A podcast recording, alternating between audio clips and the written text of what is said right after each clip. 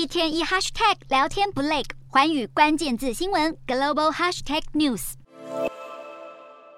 世界杯场上，日本对上西班牙，上半场还被对方压着打，到了中场换人后，很快逆转情势，替补上阵的唐安京在第七十五分钟补射破网。将战局扳成一比一平手。接着三分钟后，日本逮住了德国队的后防失误。另外一位候补上阵的三山勋从左边禁区底线传中，由田中碧门前撞入，比数反转超前。最终日本以二比一击败西班牙，而两队都成功晋升十六强。在日本球迷欢庆时，岸田首相也亲自致电球队教练森保一，表达恭喜。日本在本届小组赛几次爆冷门夺胜，以第一名积分的排名前进十六强。接下来还要对上克罗埃西亚，可惜同个小组的德国队表现就没这么亮眼。德国出战哥斯大黎加，虽然以四比二击败对方，但德国仍以得失球差排位小组第三，不幸出局。就连德国教头都承认自己队伍的进攻效率太差，没晋级不意外。德国在上届世界杯已经草草在小组赛后出局，这次又再度无缘晋级十六强。德国前锋穆勒形容这种痛苦是难以言喻。